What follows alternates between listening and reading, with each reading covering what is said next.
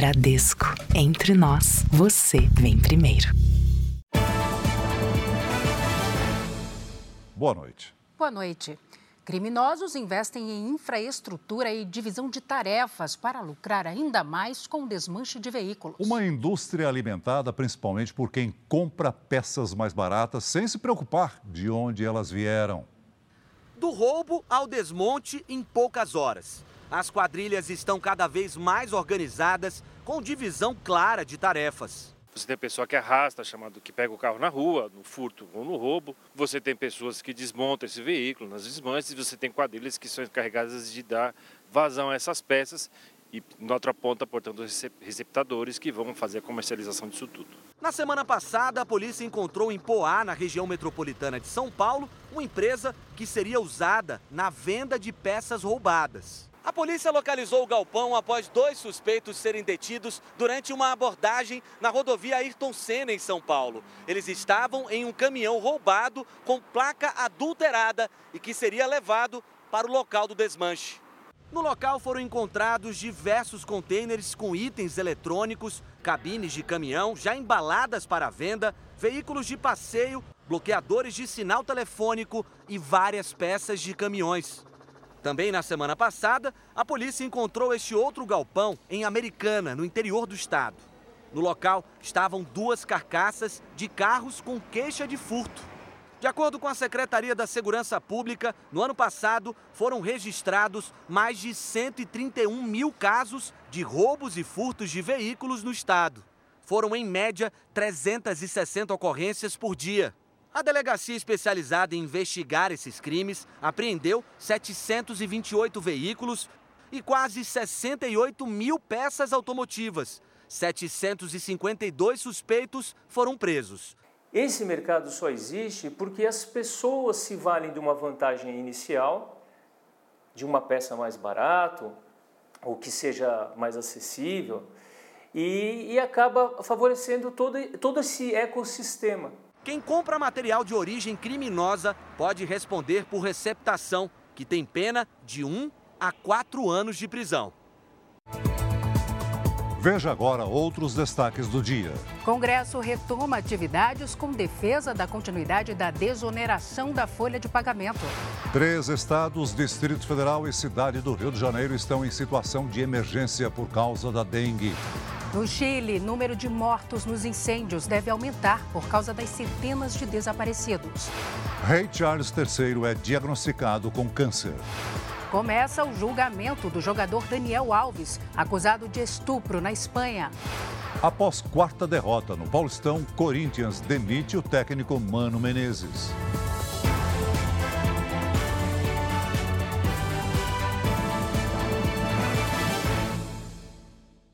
Oferecimento: Bradesco. Crédito com até 90 dias para começar a pagar.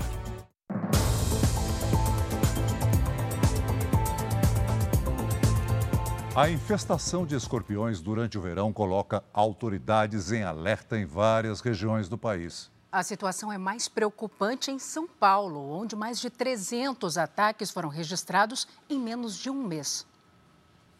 Faz dois anos que a Marcela vive com a família numa casa ao lado deste terreno particular em São Roque, interior de São Paulo. Nesse período, já encontrou três escorpiões dentro de casa. Um deles picou a cachorrinha da família, que não resistiu. Eu encontrei ele é, só depois, né, que eu percebi que ela tinha sido ferroada. Uns dois dias depois, que foi quando eu fui arrastar o sofá e ele estava lá embaixo, próximo do lugar onde ela estava. Em 2023, o estado de São Paulo registrou sete mortes por picadas de escorpião. O número de ataques foi recorde, com quase 50 mil casos, segundo a Secretaria Estadual da Saúde. O número é o mais alto desde 1988, quando foi iniciada a série histórica. Neste ano, até o dia 16 de janeiro, foram registrados 317 casos e uma morte. 70% das ocorrências foram em áreas urbanas. São nos períodos mais quentes e chuvosos que as picadas de escorpiões mais acontecem. Especialistas alertam que alterações climáticas, o aumento da urbanização e o desmatamento podem estar relacionados ao aumento de casos. Terrenos abandonados como esse acabam se tornando criadouros do animal. Dor, inchaço, vermelhidão e coceira na região atingida estão entre os sintomas mais comuns. Em casos mais graves, a pessoa pode ter febre, o veneno pode afetar o sistema imunológico e levar à morte. Em caso de picada, é preciso lavar o local com água e sabão e procurar ajuda médica o mais rapidamente possível. Hoje, em até uma hora e meia, as pessoas conseguem chegar num ponto estratégico que é onde tem o soro anti-escorpiônico e os outros soros para os outros tipos de acidente. O governo do estado lançou uma ferramenta online que mostra os 220 locais de atendimento para casos de vítimas de animais peçonhentos. Na capital paulista, pesquisadores do Instituto Butantan estudam o veneno do escorpião e produzem soro anti-escorpiônico. A população mais atingida por acidentes são os adultos jovens, né, e o, os idosos. Porém, o que é a população que mais é, vai a óbito são as crianças até 10 anos. Em Campo Grande, no Mato Grosso do Sul, um homem morreu na explosão de uma subestação de energia elétrica. A suspeita é de que ele tenha invadido o local para furtar cabos de cobre. Moradores de Campo Grande registraram ainda de madrugada o incêndio logo após a explosão na subestação de energia elétrica. Pela manhã, o corpo de um homem ainda sem identificação foi encontrado carbonizado, próximo a uma das torres de alta tensão. Imagens gravadas pela sala de monitoramento da empresa mostram o homem no alto de uma das torres antes do incêndio. Cara, ele tá puxando os cabos ali do alimentador, cara. Logo depois, o clarão da explosão. A unidade é responsável por abastecer 10% da energia elétrica consumida na capital. Funcionários da concessionária já começaram os reparos. Pelo menos 40 mil casas ficaram sem luz aqui em Campo Grande por causa da explosão. A subestação permanece desativada, mas transformadores de outras unidades estão sendo utilizados para restabelecer o serviço. A polícia investiga o caso e a principal suspeita é de que o homem tenha invadido o local para levar cabos de cobre. A gente aproveita para reforçar a questão da segurança né, o quanto é importante respeitar as placas de segurança das subestações. Né, é um ambiente estritamente controlado, onde apenas profissionais habilitados e capacitados podem ter esse acesso. Estão sendo velados em Itaperuçu, região metropolitana de Curitiba, os corpos de três pessoas da mesma família que morreram após sofrer uma descarga elétrica. Um fio de alta tensão caiu na piscina onde elas nadavam. Vídeos feitos antes do acidente mostram a família reunida no domingo. Crianças e adultos brincavam na piscina e num tobogã na chácara em Rio Branco do Sul, região metropolitana de Curitiba. A família alugou a chácara para aproveitar o dia de calor. Durante a tarde, segundo testemunhas, um temporal provocou a queda de um galho sobre um cabo de alta tensão. A fiação se partiu e caiu na piscina. Uma descarga elétrica atingiu todos que estavam na água. Nesta imagem, feita logo após, é possível ver o fio ainda na piscina. Até a chegada dos bombeiros, os primeiros socorros foram feitos por outros visitantes da chácara. Mãe e dois filhos morreram no local. Roselir da Silva Santos, de 41 anos, Agner Caian Santos, de 17 anos, e Emily Rayane, de 23 anos, que estava grávida. Porque não é fácil, né? É quatro pedaço em mim que, que, que foi. Outras nove pessoas ficaram feridas. Todas foram encaminhadas a hospitais da região e estão fora de risco. A chácara era usada como centro recreativo, mas não tinha alvará de funcionamento nem salva-vidas. O dono do espaço alega que o cabo, que é responsabilidade da Companhia de Energia Elétrica do Paraná, já rompeu outras vezes. Que aqui é uma região de muita árvore, né? tem araucária, ali tem um pinheiro que ele vai crescendo, encosta nos galhos, ele dá esse curto e arrebenta o fio. Já esse fio já chegou a arrebentar faz uns 3, 4 anos atrás, a Copel emendou ele. A companhia de energia afirmou que a rede de alta tensão já existia antes da construção da piscina. A Polícia Civil instaurou um inquérito para apurar o caso. Quem fiscalizava chegou a notar que a piscina ficava debaixo desse poste de alta tensão. São todas informações que a delegacia agora vai buscar junto aos órgãos, aos órgãos competentes para saber se há alguma eventual responsabilização criminal a ser imputada nesse caso. A Polícia Federal prendeu três pessoas no aeroporto de Belém pelo crime de descaminho, que é o desvio de mercadorias para não pagar impostos. Uma americana transportava em malas com cerca de 3 milhões em produtos eletrônicos importados de forma irregular dos Estados Unidos. Além da mulher, outros dois brasileiros que aguardavam no estacionamento foram presos. Entre os itens apreendidos estão computadores, relógios, fones e dezenas de telefones celulares. Três pessoas foram presas no Rio de Janeiro por transportar drogas em caixões e até dentro de cadáveres. Segundo a polícia, os traficantes fazem parte de uma quadrilha que abastecia comunidades de Minas Gerais. A operação dos policiais civis do Rio de Janeiro começou durante a madrugada. Os agentes receberam informações de uma força-tarefa de Minas Gerais e localizaram a quadrilha em uma casa em Sepetiba, na zona oeste da cidade. Com a ajuda de drones, o terreno foi cercado e os três foragidos acabaram presos. Alexandro Lopes, de 26 anos, Simão Timóteo de Oliveira, de 28, e Jamile Késia Oliveira, de 36, fazem parte de uma organização criminosa que transportava drogas dentro de caixões em carros de funerárias. Os entorpecentes saíam do Rio de Janeiro e eram entregues no interior de Minas Gerais. Eles conseguiam passar despercebidos pelas fiscalizações policiais, porque evidentemente ninguém vai parar um carro funerário e vai violar um caixão. Segundo a polícia, o chefe da quadrilha, que atuava na cidade mineira de Governador Valadares, já estava preso. Os outros integrantes do grupo fugiram para o Rio de Janeiro e se aliaram à maior facção criminosa daqui do estado.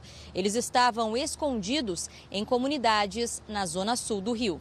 Em setembro do ano passado, nove pessoas foram presas, entre elas o dono de uma agência funerária. 24 contas bancárias também foram bloqueadas. Segundo a polícia, Jamile e Alexandro eram os responsáveis pela logística da compra de drogas da quadrilha. A investigação, através do COAF, verificou que eles movimentaram milhões de reais, 350 milhões de reais, e cabia a esses dois toda essa movimentação das drogas e da lavagem do dinheiro. Em São Paulo, a polícia deve ouvir ainda esta semana o jogador da base do Corinthians no caso da morte da jovem que passou mal durante um encontro. A jovem teve quatro paradas cardíacas e apresentava uma hemorragia no órgão genital. O advogado que representa a família da estudante esteve hoje na delegacia da mulher onde o caso é investigado. A morte de Lívia Gabriele Matos, de 19 anos, é tratada como suspeita pela polícia. A jovem teve quatro paradas cardíacas e uma hemorragia há quase uma semana. Ela era uma pessoa maravilhosa. Ela cuidava de todo mundo, de qualquer pessoa. Ela cuidava de mim e ela me dava força. Ela era um orgulho para todo mundo. Lívia passou mal durante um encontro com o jogador do sub-20 do Corinthians, Dimas Cândido de Oliveira, filho de 18 anos. No primeiro depoimento à polícia, o atleta disse que os dois se conheceram havia pouco tempo pela internet e que aquele era o primeiro encontro amoroso dos dois. Em entrevista exclusiva ao Domingo Espetacular, a família da jovem disse não acreditar na versão. Se eu não me recordo a data exata, é desde abril do ano passado que eles mantêm, que eles vêm trocando mensagens. Aí eu não sei com relação se eles já encontraram antes. Em 8 de abril do ano passado, Dimas enviou uma mensagem a Lívia perguntando quantos anos ela tinha e onde morava. Um mês depois, em uma nova conversa, o jogador questiona o que ela vai fazer à noite. A jovem responde que irá estudar para uma prova. No dia em que se encontraram, os dois trocaram mensagens sobre o uso de preservativos durante a relação. O atestado de óbito de Lívia constatou uma ruptura no saco de Douglas, uma cavidade entre o reto e o útero, que provocou a hemorragia. Ela era estudante de enfermagem, a mesma profissão da tia, que esteve no hospital que atendeu a jovem. Ela já estava em choque hipovolêmico, que seria assim, perdeu todo o sangue. Então, quando o SAMU chegou lá, ela já estava em parada cardíaca por conta do choque. Um novo depoimento do jogador do Corinthians está previsto para quarta-feira. Apesar do atestado de óbito ter apontado que a causa da morte foi a hemorragia, os investigadores aguardam o resultado do laudo do Instituto Médico Legal, que vai determinar o que provocou o ferimento na Lívia e se o sangramento intenso motivou as paradas cardíacas. O advogado de Dimas nega que tenha havido qualquer tipo de crime. Tem que deixar claro que o Dimas ele está sendo tratado como uma testemunha de uma morte desconhecida. 60 pessoas foram detidas durante confrontos entre torcedores do Flamengo e do Vasco, no Rio de Janeiro. Houve registro de brigas na capital e na região metropolitana. As cenas de violência foram registradas em diferentes partes do Rio de Janeiro. No entorno do Maracanã, a polícia militar usou bombas de gás e balas de borracha para dispersar o tumulto. Confrontos também foram registrados em São Gonçalo, na região metropolitana da capital, a 20 quilômetros do local do jogo. Neste flagrante, um homem abandona a moto para fugir de um grupo. Na sequência, o veículo é depredado.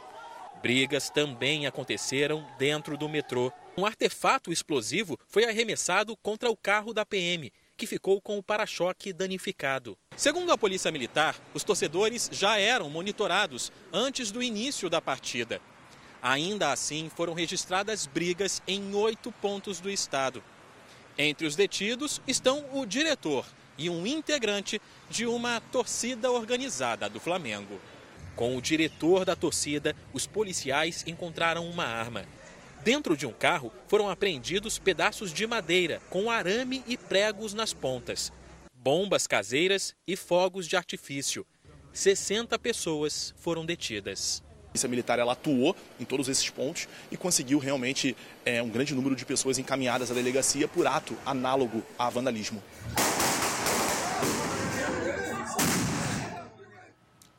O Congresso Nacional voltou ao trabalho depois do recesso. O Luiz Fara Monteiro traz os detalhes do que aconteceu na sessão solene de hoje em Brasília. Boa noite, Fara. Oi, Celso. Boa noite a você, a Salsi e a todos que acompanham o JR.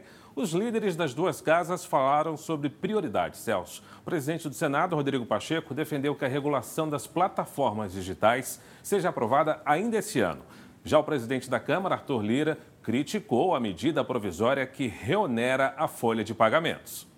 Em meio à tensão com o Poder Executivo, o presidente da Câmara deixou clara a posição firme do Congresso em relação à medida provisória do governo federal que reonera os 17 setores que mais empregam no país. Conquistas como a desoneração e o PES, essencial para milhões de empregos de um setor devastado pela pandemia, se sustentam, não podem retroceder sem uma ampla discussão com este Parlamento.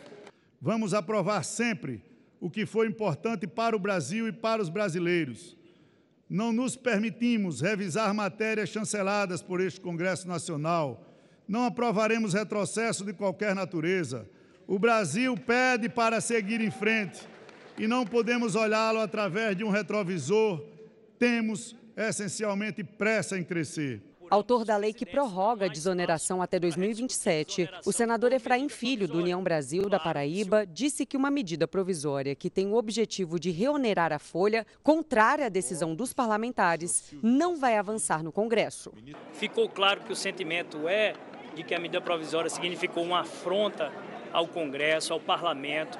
Há esse ruído, é um projeto com a cara do Congresso, com a autoria do Congresso e, portanto, não se dá para desfazer aquilo que o Congresso debateu e votou por 10 meses por uma medida provisória. É um precedente extremamente perigoso e nocivo para a independência do parlamento, para o equilíbrio entre os poderes e para a própria democracia brasileira. O ministro da Casa Civil, Rui Costa, representou o presidente Lula na cerimônia e minimizou as cobranças feitas por Lira. Toda desoneração tem um custo e alguém paga por esse custo. Então, o que nós queremos, portanto, é dialogar e estamos, eu diria, avançando para ter um entendimento, uma, uma posição mediadora, transitória, que acho que vai contemplar as duas casas. O tom mais duro do discurso de Arthur Lira também faz parte da reação do Congresso Nacional ao veto de Lula às emendas parlamentares, no valor de 5 bilhões e 600 milhões de reais. O presidente do Senado, Rodrigo Pacheco, destacou a necessidade da regulação das plataformas digitais e da inteligência artificial. Ele afirmou que a casa pretende analisar o tema da inteligência artificial até abril. É imperativo avançarmos na regulação da inteligência artificial e das plataformas de redes sociais, principalmente quanto à imposição de responsabilidades na veiculação de informações, a fim de mitigar externalidades negativas e, ao contrário, potencializar benefícios à sociedade de tecnologias que têm esse potencial disruptivo exponencial. Aliás, até o mês de abril do ano corrente, pretendemos apreciar no Senado Federal o projeto de lei número 2338 de 2023, sob a relatoria do senador Eduardo Gomes, que dispõe justamente sobre o uso da inteligência artificial no Brasil. O ministro Dias Toffoli, do Supremo Tribunal Federal, abriu uma investigação contra a ONG Transparência Internacional. O objetivo é apurar se a organização se apropriou indevidamente de indenizações de operações de combate à corrupção, entre elas a Lava Jato. O caso foi enviado ao STF pelo Superior Tribunal de Justiça. O ministro Dias Toffoli, relator do caso, determinou que a Procuradoria-Geral da República investigue se a ONG Transparência Internacional recebeu parte dos valores obtidos com multas de acordos firmados a partir da Operação Lava Jato. A organização teria ficado responsável pela administração da aplicação de recursos de duas multas. Uma de 2 bilhões e 300 milhões de reais da JF e parte de outra, de mais de 10 bilhões de reais, também da JF, numa operação chamada Greenfield, um desdobramento da Lava Jato. Na decisão, o ministro afirma que, ao invés da destinação dos recursos a rigor do Tesouro Nacional ser orientada pelas normas legais e orçamentárias, destinava-se a uma instituição privada, ainda mais alienígena e com sede em Berlim. Toffoli justificou a investigação para verificar eventual apropriação indevida de recursos públicos por parte da Transparência Internacional e responsáveis. Toffoli cobra que sejam apresentados dados sobre como a Transparência Internacional atuou neste período e se administrou parte dos recursos. O ministro determinou que o Tribunal de Contas da União e a Controladoria Geral da União participem da investigação. Em nota, a Transparência Internacional afirma que são falsas as informações de que valores recuperados através de acordos de leniência seriam recebidos ou gerenciados pela organização. A Controladoria Geral da União afirmou que ainda não foi notificada da decisão e que, depois de analisar o processo, vai avaliar a eventual necessidade de providências dentro das suas competências. Eu volto daqui a pouco com outras notícias direto de Brasília. A gente volta a São Paulo com o Celso. Até já, Fara. O secretário de Estado americano começou hoje mais uma missão diplomática pelo Oriente Médio. É a quinta viagem dele à região desde o começo da guerra entre Israel e os terroristas do Hamas. O principal objetivo é conseguir que um acordo seja fechado.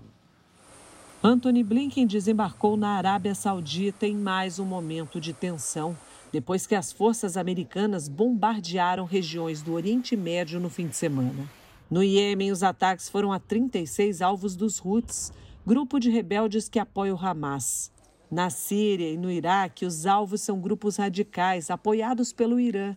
Pelo menos 39 militantes morreram durante os bombardeios. Uma resposta ao ataque na Jordânia, em que três militares americanos foram mortos.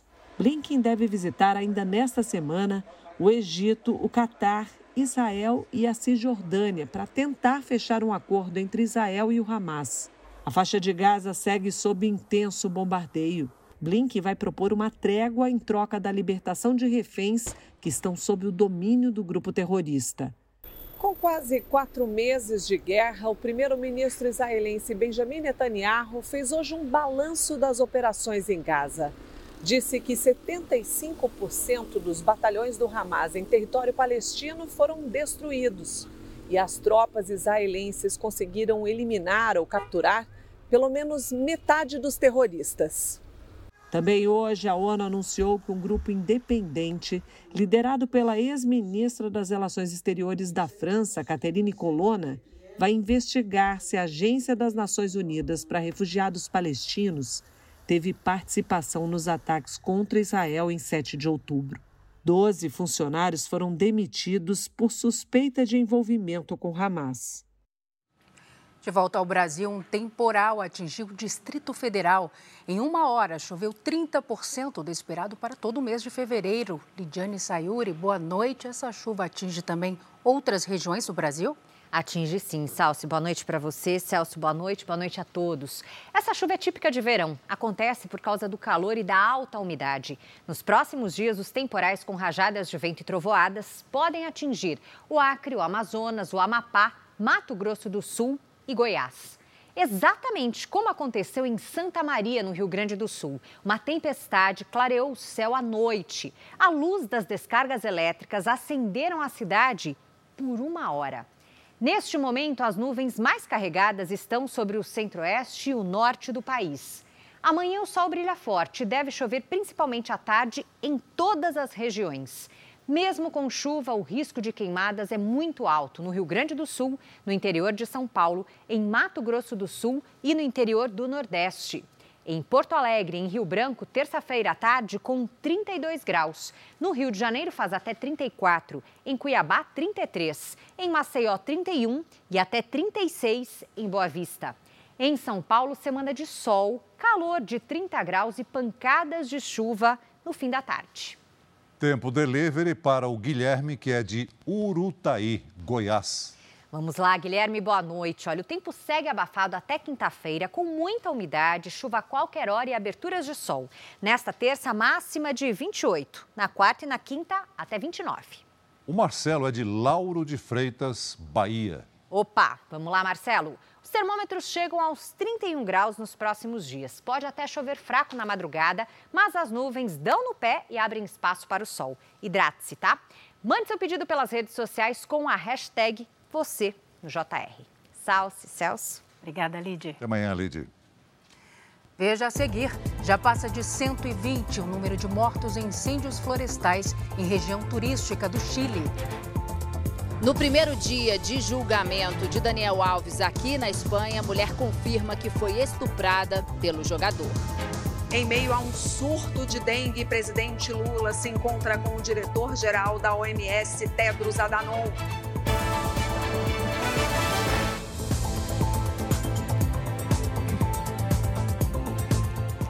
Começou na Espanha o julgamento do jogador Daniel Alves. A sentença deve ser proferida na quarta-feira. Hoje, a mulher que acusa o lateral reafirmou que foi vítima de estupro numa boate de Barcelona. Veja na reportagem da enviada especial Ana Paula Gomes. Vestindo calça jeans, camisa branca e sem algemas, Daniel Alves esteve todo o tempo sentado ao lado de um policial. Passou a maior parte do tempo de cabeça baixa. A família do jogador chegou cedo, mas não pôde entrar na sala principal. Para a imprensa, a mãe do jogador disse que vai apoiar o filho até o final. Apoiando a Dani. Sim, até o final. Logo no início do dia, a advogada de Daniel Alves, Inês Guardiola, pediu a anulação do julgamento. Alegou que o processo não foi imparcial, já que houve vazamento de informações que acabaram divulgadas na mídia. A juíza Isabel Delgado Pérez negou, mas aceitou o pedido da defesa para Daniel Alves ser o último a ser ouvido e apenas na quarta-feira, e não hoje, como estava previsto. A intenção é conhecer todas as provas contra o jogador para que no final ele se defenda. A expectativa é que o lateral apresente uma quinta versão do que aconteceu na boate Segundo a imprensa espanhola, a defesa vai declarar que Daniel Alves estava embriagado naquela madrugada e não tinha plena consciência do que fazia é uma alternativa para tentar reduzir a pena. Não estamos de acordo com a pena. Os jornalistas não puderam acompanhar o depoimento da mulher que acusa Daniel Alves. Ela foi ouvida por uma hora e 15 minutos. Segundo a advogada de acusação, a suposta vítima chorou em muitos momentos e reforçou que foi estuprada no banheiro de uma boate aqui em Barcelona no dia 30 de dezembro de 2022. A suposta vítima prestou depoimento aos três juízes atrás de um biombo. Daniel Alves pôde ouvir tudo, mas a voz da mulher foi distorcida e não houve contato visual. Medidas para proteger a identidade da denunciante. A advogada dela se disse satisfeita com o depoimento. A prima dela também foi ouvida e se emocionou ao lembrar quando as duas se encontraram na saída do banheiro da boate. Essa prima disse ainda que foi tocada nas partes íntimas por Daniel Alves. Uma amiga que também estava no local diz que foi ela que incentivou a denúncia. As duas revelaram que até hoje a vítima toma remédios para depressão. Nas perguntas da advogada de Daniel Alves, as duas disseram não se lembrar de parte do que aconteceu naquela noite. Funcionários da boate também falaram hoje no tribunal e disseram que não viram nenhum comportamento estranho do jogador, apesar do consumo de bebida alcoólica. Amanhã são esperados os depoimentos de 22 testemunhas. A esposa de Daniel Alves, Juana Sanz, está na lista. O caso atrai olhares de boa parte do mundo. Cerca de 300 veículos de imprensa acompanharam o primeiro dia de julgamento. Daniel Alves está preso preventivamente há mais de um ano. O Ministério Público pede nove anos de prisão para o brasileiro. Mas os advogados da vítima querem 12 anos, a pena máxima para este tipo de crime no país. Se condenado, ele ainda terá que pagar o equivalente a quase 800 mil reais à vítima por danos morais e psicológicos. Em meio à escalada de casos de dengue aqui no Brasil, o presidente Lula se reuniu hoje com o diretor-geral da Organização Mundial da Saúde. O Luiz Fara Monteiro está de volta. Ele tem os detalhes da agenda do presidente. Fara. Olha, Salsi, a alta desses casos de dengue tem incomodado muito o presidente da República. Em outra frente, Lula teve encontros para melhorar as relações com o Congresso Nacional. O presidente se encontrou com o ministro da Defesa, José Múcio Monteiro, e depois passou o dia em agendas internas com ministros.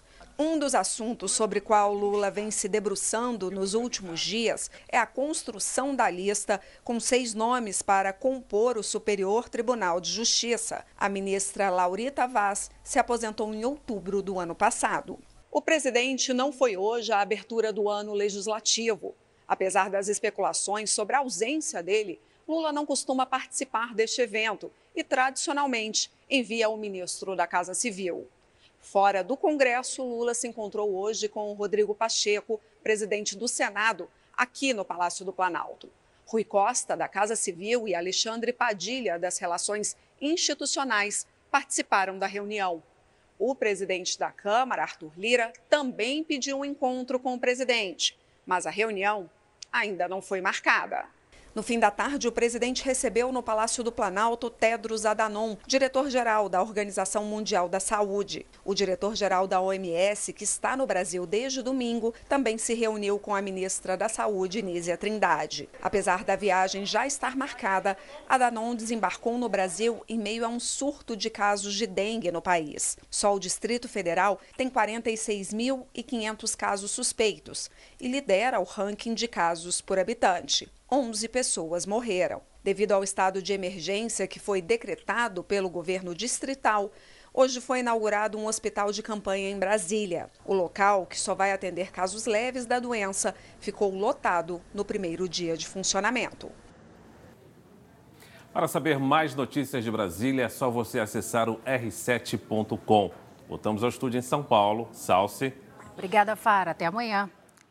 E olha, a partir de hoje, os trabalhadores podem consultar se têm direito a receber o abono salarial do programa PIS-PASEP, referente ao ano de 2022. A consulta pode ser feita no portal gov.br. O pagamento começa a partir do dia 15 de fevereiro, de acordo com a data de nascimento do trabalhador. E 24 milhões e 800 mil pessoas têm direito a receber o abono de até um salário mínimo. Subiu para 122 o número de mortos nos incêndios florestais que atingem uma região turística do Chile. Autoridades temem que o número de vítimas possa ser ainda maior. Centenas de pessoas estão desaparecidas. Bairros inteiros foram devastados pelo fogo nas cidades costeiras de Valparaíso e Vinha del Mar, populares entre os turistas. Cerca de 14 mil casas foram destruídas. Moradores enfrentam falta de água, comida e eletricidade. Os incêndios florestais ganharam força na quarta-feira passada depois de uma forte onda de calor. Mesmo assim, o governo investiga se alguns dos focos foram provocados propositalmente. Ao menos dois suspeitos foram detidos. Eles estavam numa área próxima ao incêndio após o toque de recolher. O presidente do Chile anunciou dois dias de luto nacional.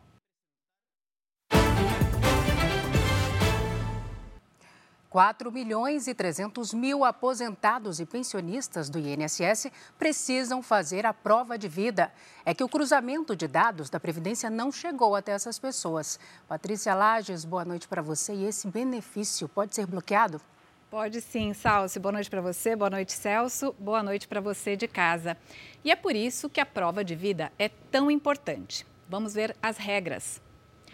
Todos os benefícios de longa duração, como aposentadoria, pensão por morte ou auxílio por incapacidade, precisam de comprovação de vida para não serem bloqueados. Desde o ano passado, o INSS faz o cruzamento de uma série de dados que já servem como prova de vida. Por exemplo, votação em eleições, emissão ou renovação de documentos, uso do sistema público de saúde, tudo isso já serve como prova de vida e, por causa disso, cerca de 17 milhões de beneficiários já não precisam mais fazer a comprovação.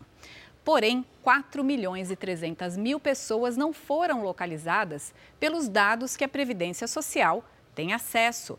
Por isso, a prova de vida deve ser feita. Os nascidos entre janeiro e março, que precisam fazer a comprovação, já estão sendo notificados pelo aplicativo Meu INSS, pelos bancos ou pela central telefônica 135. Pati, e se o beneficiário não souber se precisa ou não fazer a prova de vida, o que ele deve fazer?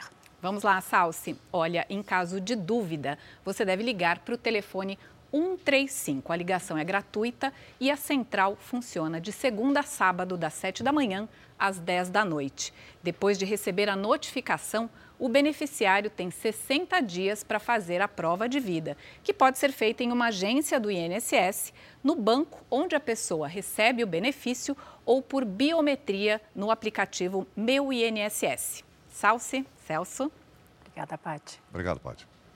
Veja a seguir: Rei Charles III da Inglaterra é diagnosticado com câncer. Goiás também decreta estado de emergência por causa da dengue. Cai o primeiro técnico do Paulistão. Depois de quatro derrotas seguidas, Mano Menezes não treina mais o Corinthians.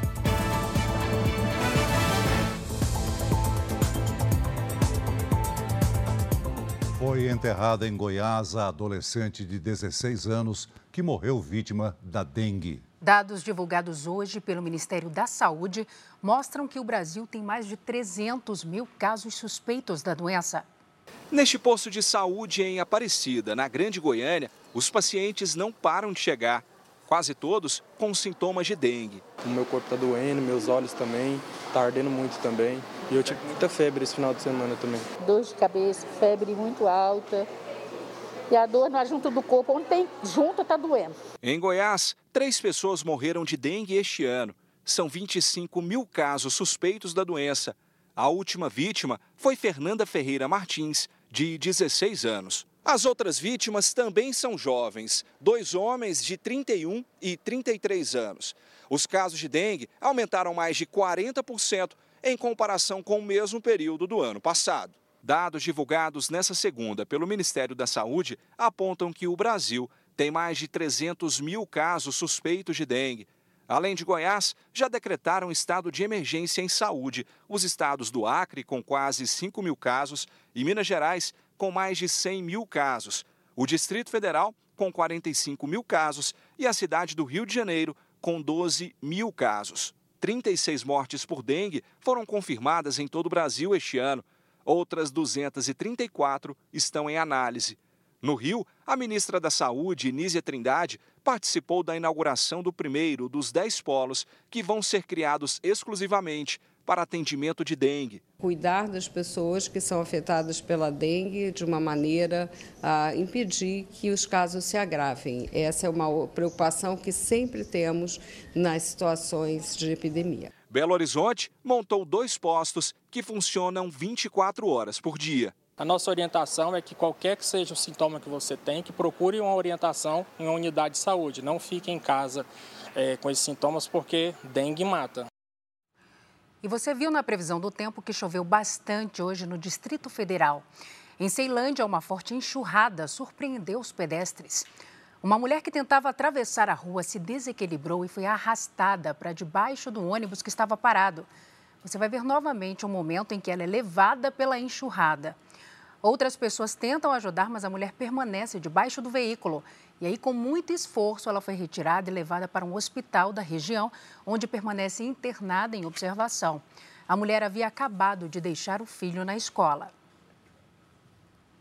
A Meta, empresa que controla o Facebook e o Instagram, disse que um vídeo manipulado que sugere que o presidente americano Joe Biden seria pedófilo não viola as regras da companhia e que, portanto, as imagens não serão retiradas das redes sociais, mesmo sendo falsas. A decisão foi duramente criticada porque é negligente e dá margem para que novas notícias e vídeos falsos sejam criados para interferir no resultado das eleições presidenciais.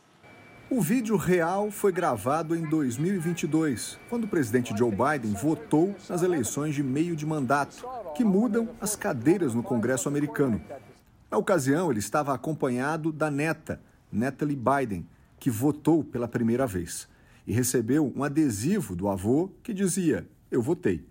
Já na imagem manipulada, Biden parece tocar o seio da neta, de forma inadequada o vídeo falso foi divulgado no Facebook e logo se espalhou por outras redes sociais. Após uma denúncia, a Meta, empresa que controla o Facebook, passou a analisar o caso e hoje divulgou o resultado. O conteúdo passou pelo Conselho de Supervisão da empresa, uma espécie de órgão interno de fiscalização.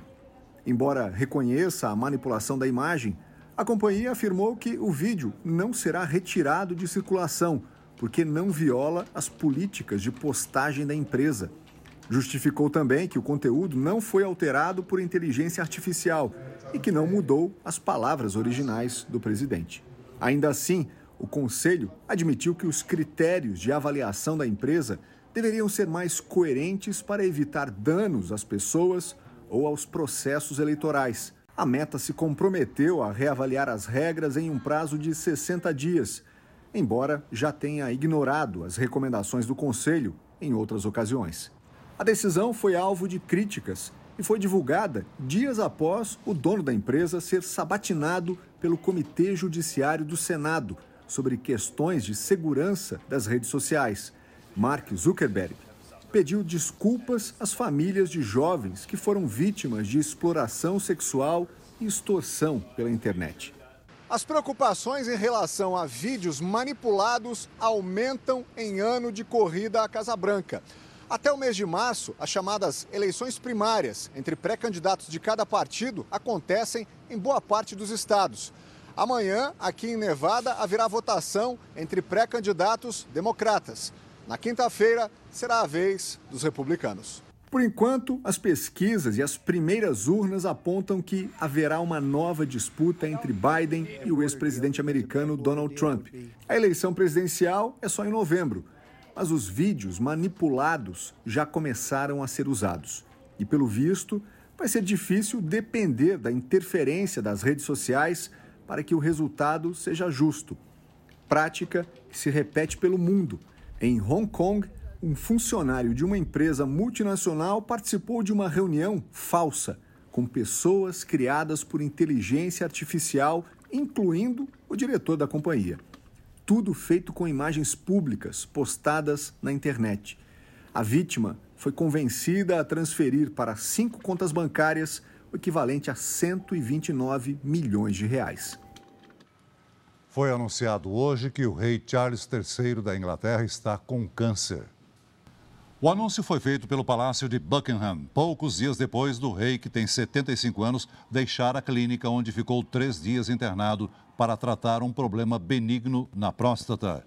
Segundo a nota, durante a internação, os médicos descobriram o câncer, mas o tipo e o estágio da doença ainda não foram divulgados.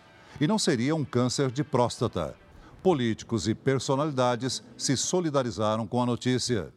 O presidente dos Estados Unidos disse que pretende ligar para o monarca inglês. Estou preocupado com ele, afirmou Joe Biden. Donald Trump, ex-presidente americano, desejou melhoras ao rei. Todos nós oramos para que ele se recupere totalmente, afirmou. O primeiro-ministro britânico também se pronunciou. Desejo completa e rápida recuperação, escreveu numa rede social Rishi Sunak. Após receber a notícia, o príncipe Harry, que vive nos Estados Unidos com a família, anunciou que visitará o pai no Reino Unido. Assim como fez quando teve o problema na próstata, o rei optou por divulgar o diagnóstico. Além de evitar especulações, o monarca quer, com isso, alertar e ajudar outras pessoas que também estão em tratamento contra o câncer.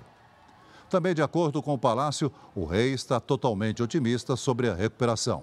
Ele já iniciou hoje o tratamento. Charles III assumiu o trono após a morte da mãe dele, a rainha Elizabeth II, em 8 de setembro de 2022. O próximo na linha de sucessão é o filho dele, o príncipe William. E agora o futebol. Depois do título da Supercopa do Brasil sobre o Palmeiras, o São Paulo ironizou o rival. É, a segunda-feira também foi de olhar para o futuro.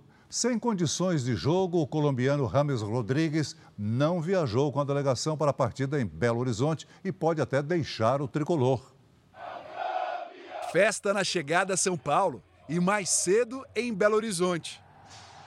E pode procurar. Uma das principais contratações do São Paulo não estava na comemoração no Mineirão. Você viu o Rames Rodrigues ontem? Não.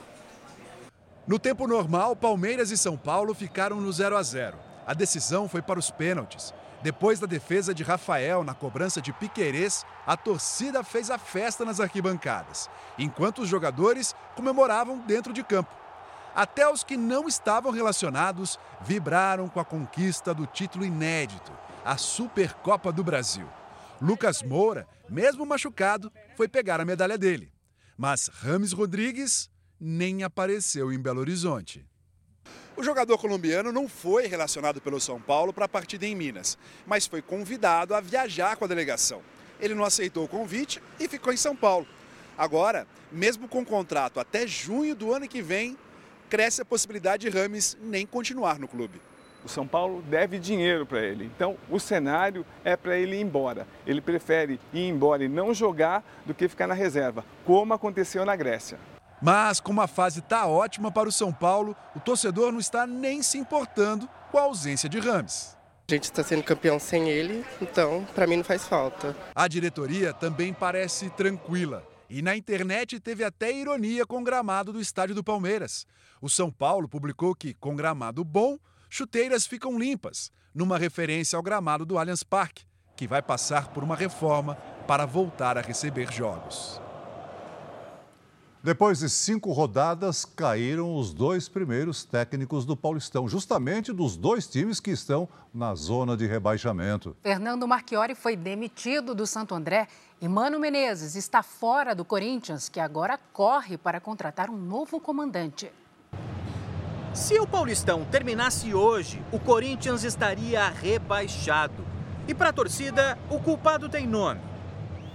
Infelizmente, o Mano não era nem para ter vindo, né? já é hora de fazer outro trabalho com outro técnico, né? Tchau, mano. Após a derrota por 3 a 1 para o Novo Horizontino, o presidente Augusto Melo chegou a garantir a permanência do técnico. Mano, ele foi feito um contrato até 2025, a gente tem que trabalhar, a gente tem, não é esse o problema também, o problema é a gente quer entender por que está acontecendo tudo isso. Hoje, a diretoria mudou de ideia e anunciou a demissão de Mano Menezes. Os números da terceira passagem dele pelo clube não são bons. Em 20 jogos, foram seis vitórias, cinco empates e nove derrotas. Mas será que a culpa é só dele? O problema não é só o treinador, né? É a falta de organização administrativa e uma equipe fraca. Este é o pior início de temporada dos últimos 25 anos. Em cinco jogos, apenas uma vitória e quatro derrotas. Em 1999, o começo foi idêntico e o Timão terminou o ano como campeão paulista e ainda conquistou o bicampeonato brasileiro. O novo técnico ainda não foi definido. Márcio Zanardi, atualmente no São Bernardo, é o nome mais cogitado para assumir o comando do Corinthians. Mas há um entrave. O regulamento do Paulistão não permite que um treinador trabalhe em dois times no mesmo campeonato. O São Bernardo, de Zanardi, é uma das equipes que venceram o timão este ano. Mas só técnico não deve resolver todos os problemas. Agora precisa ir atrás de um novo treinador para organizar a equipe, mas precisa contratar, porque senão o próximo será a vítima. Essa edição termina aqui e à meia-noite e meia tem mais Jornal da Record. Fique agora com as emoções de Jezabel. E logo após, quando chama o coração, tem a novela Pecado Mortal. Não perca. Boa noite para você. Boa noite.